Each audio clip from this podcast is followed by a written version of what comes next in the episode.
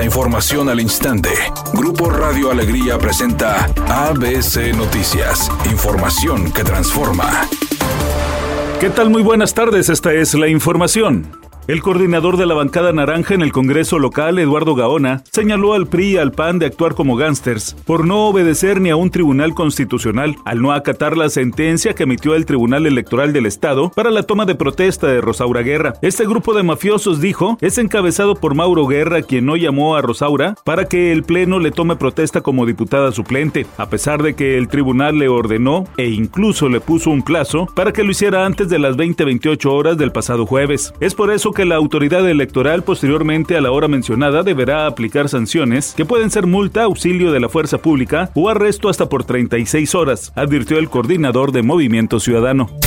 El secretario de Agricultura y Desarrollo Rural, Víctor Villalobos Arámbula, informó que con las reformas al artículo 27 constitucional que propuso el Ejecutivo al Congreso, se garantizarán los apoyos a productores de alimentos básicos como el maíz, frijol, arroz, trigo, nopal y caña de azúcar, entre otros. Destacó la entrega este año de un millón de toneladas de fertilizantes gratuitos a pequeños productores agrícolas. El contenido de la iniciativa propone hacer adiciones al artículo artículo 27 constitucional para garantizar un apoyo anual directo y fertilizantes gratuitos a productores de pequeña escala, un apoyo anual directo a pescadores de pequeña escala y mantener los precios de garantía para la compraventa de maíz, frijol, leche, arroz y trigo harinero o trigo panificado.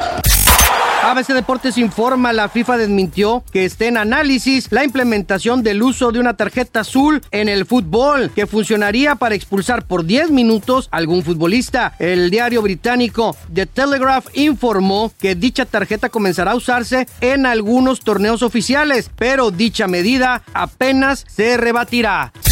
Alejandro Guzmán, quien celebra su cumpleaños, compartió a través de sus redes sociales un video en donde aparece junto a su madre, doña Silvia Pinal, quien tiernamente le está cantando las mañanitas para que Ale apague las velitas de su pastel. Hasta este momento han sido muchos los mensajes de felicitación para la rockera, pero sobre todo elogiando a su mamá. Redacción y voz Eduardo Garza Hinojosa. Tenga usted una excelente tarde.